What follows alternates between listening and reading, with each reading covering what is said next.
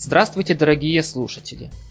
Представляем вам первый выпуск подкаста Ubuntu глазами пользователя. И так как этот подкаст задумывается в форме диалога, то я с большим удовольствием представляю вам своего собеседника со славного города Екатеринбург, Скайрому. Роман? Всем привет, а я приветствую своего собеседника. Со мной беседует создатель сайта ubuntueasy.com Роман Туз. Итак, пару слов о подкасте. В этом подкасте мы хотим посмотреть на Ubuntu Linux со стороны обыкновенного пользователя. Нам не будут очень интересны технические темы. Мы больше будем смотреть, какие есть программы для решения каких-то более-менее стандартно возникающих у пользователя задач. Будем смотреть, насколько они удобны и функциональны. Также мы планируем, что этот подкаст будет выходить каждую неделю. Э, ну, в крайнем случае, мы э, к этому приложим все свои усилия. Итак, предлагаю пару, пару минут потратить на то, чтобы рассказать, кто же мы такие и кто как пришел в Linux. Роман, вот расскажи, как ты пришел в этот мир? Угу. Ну вот, дело в том, что я много читал раньше о том, что есть Linux, что у него куча дистрибутивов, ну и мне эта тема была интересна. И я решил зайти в книжный магазин, купить какую-нибудь литературу, ну, чтобы познакомиться, так скажем, э, с, с этим всем делом. И увидел такую книжечку Ubuntu Linux э, 7.10. И там был диск прямо установочный. И я поставил его себе в виртуальную машину. Посмотрел, попробовал, потыркался. Мне стало довольно интересно. Я решил его поставить как второй операционной системе. Вот. Прошло определенное время, и сейчас вот ситуация такая, что я использую только Ubuntu Linux, а уже Windows э, крутится у меня в виртуальной машине, так как она мне почти что не нужна. А как у тебя с этим делом было, Роман? Ну, у меня с этим делом еще начиналось в далекие-далекие где-то 2000-е годы примерно. Ну, уже далекие. Все-таки 2011 сейчас. Э, тогда я еще учился в университете в Киевском. Вот как вы поняли, я с Украины, раскрылся. И один одногруппник показал мне э, Linux. Притом я до сих пор не знаю, что это был за дистрибутив. И, и честно говоря, меня только заинтересовало то, как он умудрялся прямо с консоли запускать до воспроизведения MP3 файлы. Э, сколько у него есть э, различных, притом э, на внешний вид даже различных оконных менеджеров. Ну, тогда этого хватило мне только до удивления. Как бы никакого серьезного практического применения я не находил. Примерно 5 лет назад друг дал мне на попробовать ASP Linux, если не ошибаюсь, версия 7.3. Ну, сказать, что это было ужасно, это ничего не сказать. Начинать знакомство с такого дистрибутива, это было большой ошибкой. Э, недостающие пакеты, либо пакеты, которые не могут установиться даже прямо с диска, это напрочь, напрочь убивало всякое желание связываться дальше с этой операционной системой. Однако прошло еще несколько лет, и начали появляться статьи в интернете, что есть вот, мол, такая система Ubuntu, которая очень дружественна к пользователям. Интернеты тогда еще были медленные, 33600 считалось за счастье. Кто жил в те времена, тот поймет, сколько времени мне пришлось потратить, чтобы скачать один э, CD с изображением Ubuntu. Точнее, с образом Ubuntu. Э, и вот я его поставил, и первое, что мне понравилось, это то, что для решения какой-то конкретной задачи предлагалась изначально только одна программа. И работало оно без особых глюков. Проблемы были, почему нет, особенно обновление, которое через Dialab модем заняло там где-то больше суток. Это еще то дело. Но тем не менее мне понравилось даже до такой степени, что все задачи, которые у меня были, я перевел на Ubuntu, и только некоторые, которые были э, слишком завязаны на другой операционной системе, пришлось перенести в виртуалку. И, насколько я знаю, до сих пор даже эта система в таком виде и работает на том предприятии, где я работал. И вот так я пришел в мир Ubuntu Linux. Немного позже я решил создать сайт, чтобы собирать документацию по часто возникающим вопросам по Ubuntu Linux. Вот так, в принципе, и родился сайт. Хотя в этом подкасте о сайте мы говорить почти, почти ничего и не будем. Итак, совсем недавно, 22 мая, вышел официальный ICQ клиент для Linux. Можно радоваться.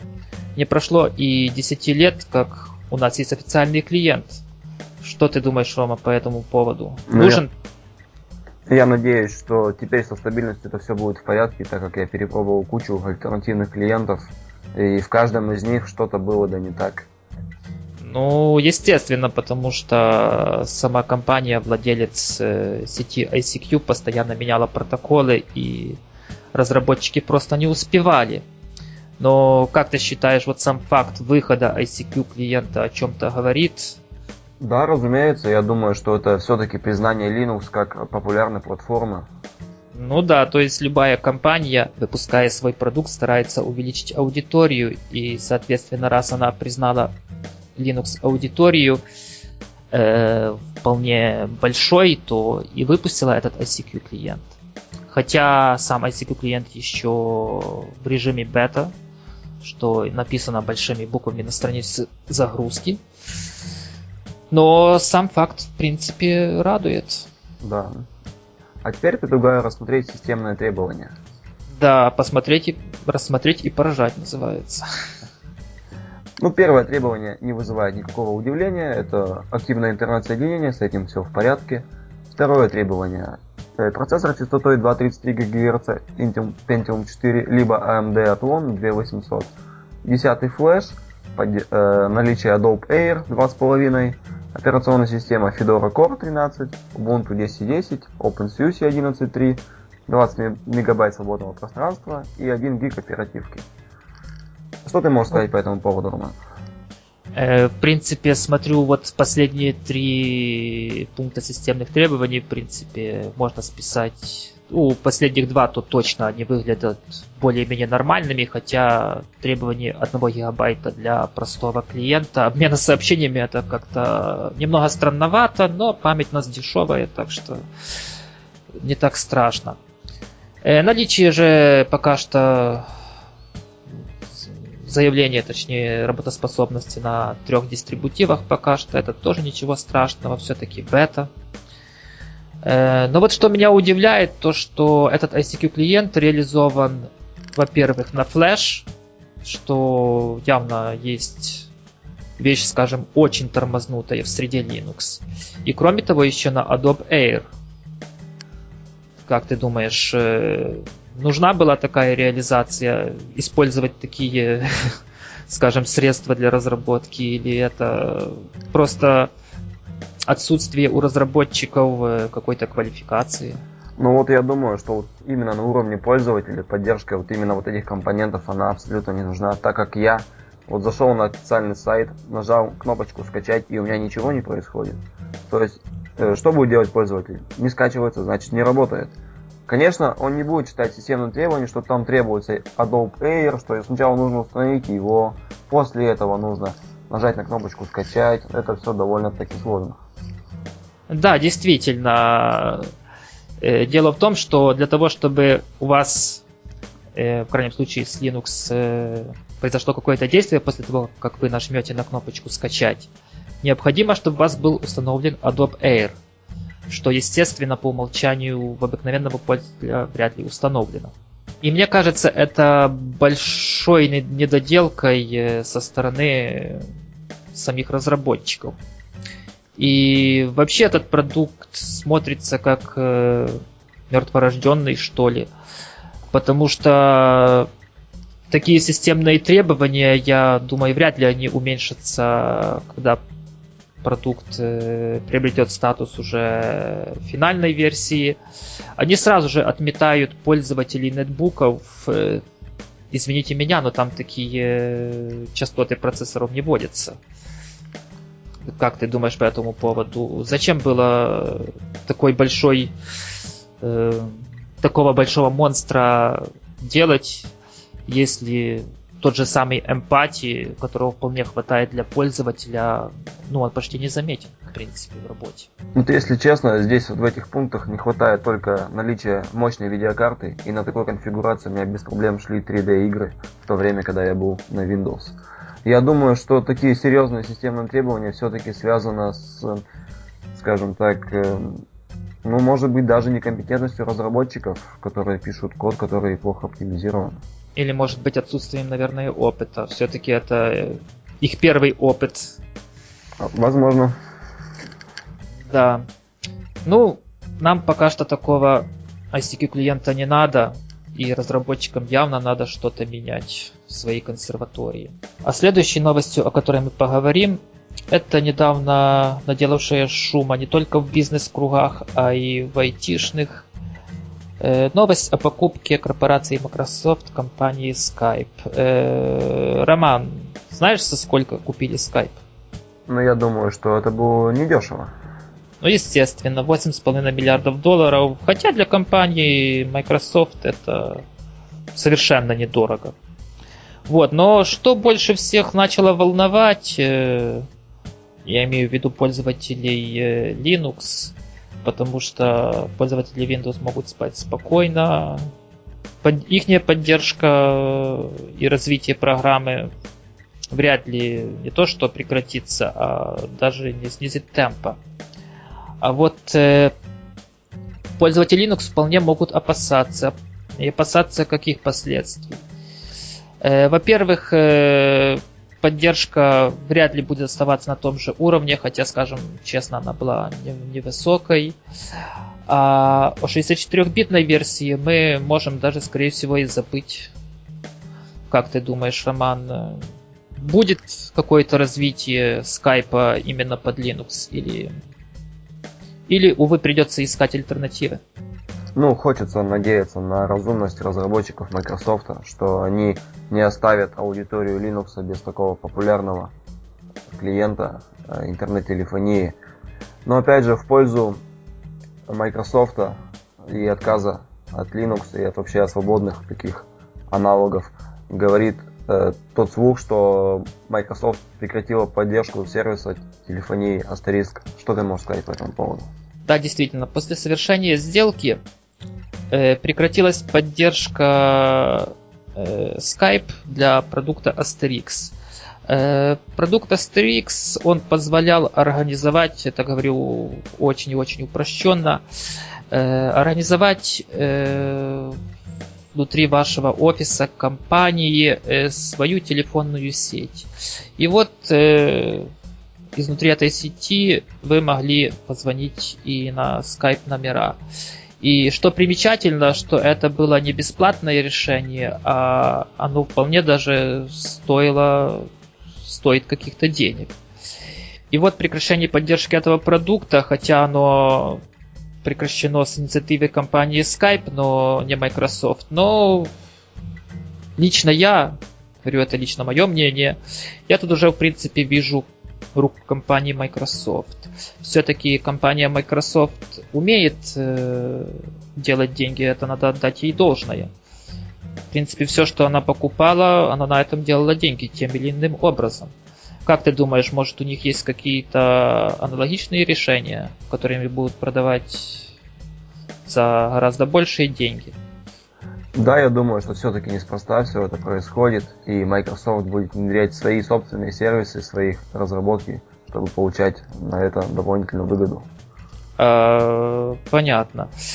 Ну, как говорится, поживем и будем видеть, чем закончится этот спектакль, но если все закончится плохо, э, то есть э, на пользователей Linux, как обычно, наплюют, Э, какие ты видишь альтернативы? Ну, лично я вижу альтернативы какие. Во-первых, никуда не денется Wine.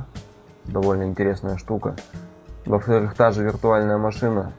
Ну и в-третьих, э, возможно, появятся какие-то альтернативные клиенты э, в AIP телефонии. Ну, и свободное. Действительно, действительно, есть такие клиенты. Это, опять же, тот же самый протокол SIP, э, хотя я не сказал бы, что он очень распространен среди пользователей. Вайн, что ты сказал, вряд ли он будет э, популярен среди простых пользователей все-таки.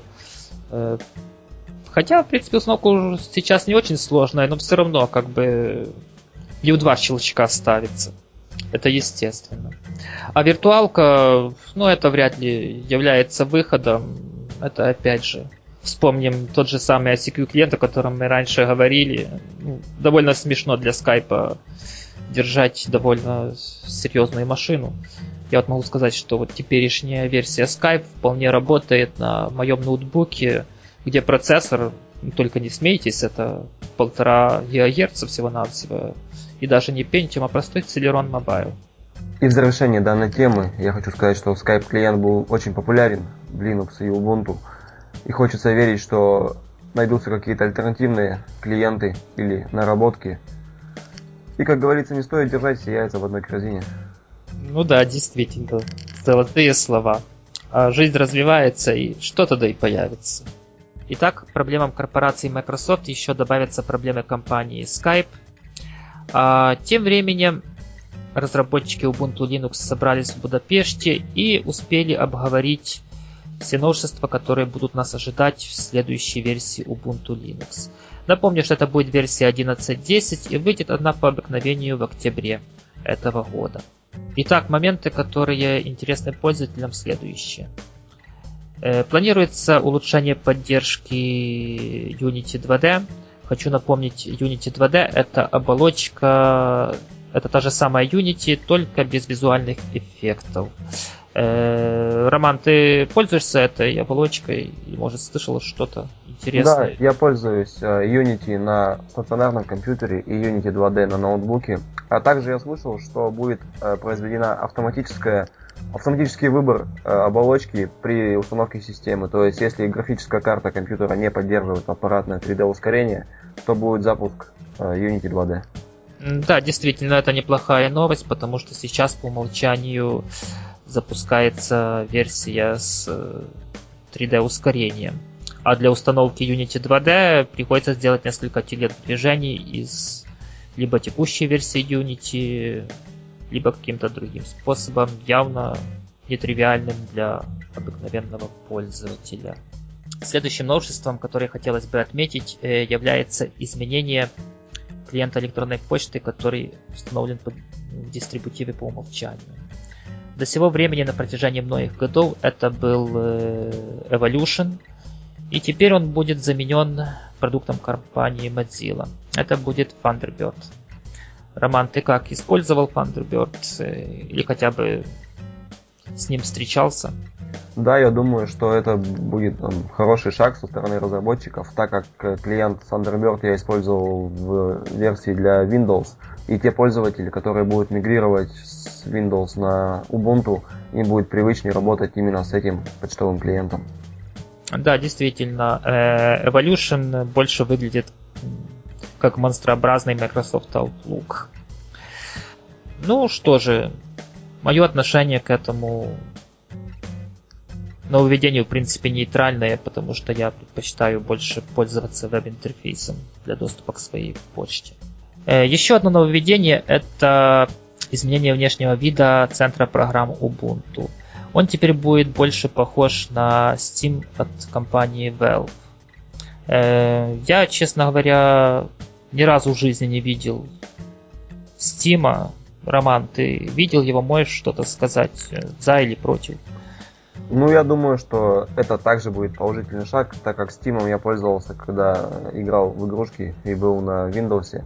Я думаю, что это будет похоже на то, что при установке программ будет, э, ну, как сейчас есть комментарии выведены, плюс возможность установки похожих программ, плюс возможность оставить самому какой-то отзыв, э, и будет какое-то подобие социальной сети, а, то есть, а, любители... то есть все-таки, все-таки они добавят социальности туда побольше. Я правильно? думаю, что да, что это шаг дружелюбности.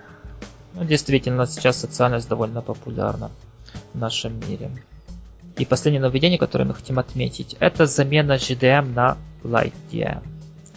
Э, в принципе, GDM, для тех, кто, кому страшно это слово, это вот то окно, которое вас встречало при входе в систему, где вам надо было выбрать себя и набрать свой пароль. Э, в принципе, информации у меня по LightDM немного, но мне кажется, что вряд ли функциональность какая-то пострадает. Все-таки вся функциональность э, была это аутентификация пользователей и запуск э, рабочего окружения. Как ты думаешь, Роман? Я Важное так... изменение для пользователей или так себе? Я думаю, что пользователей это вообще не коснется, это коснется именно аппаратного обеспечения, то есть система будет менее требовательна к ресурсам и более шустро работать. Да, действительно, слово light оно обнадеживает. Это все на сегодня. Сожалению, два фактора нам не дают обсудить больше. Первый – это довольно высокая температура в моей местности, примерно плюс 30, явно не способствуют разговорному жанру, а больше думается о холодном пиве. И второй фактор – это наша общая, имеется в виду с моим собеседником, неопытность в деле подкастинга. Э, к нашим слушателям мы хотим обратиться с просьбой прокомментировать этот выпуск. Будьте предельно строгими, но не злорадными. Э, за сим хочется пожелать вам удачи и напомнить, что вместе со мной в этом подкасте принимал участие Скайрома из славного города Екатеринбург, где, который находится примерно где-то в районе Уральских гор. А со мной беседовал основатель и создатель сайта ubuntueasy.com Роман Туз. Всем пока и удачи. До новых встреч.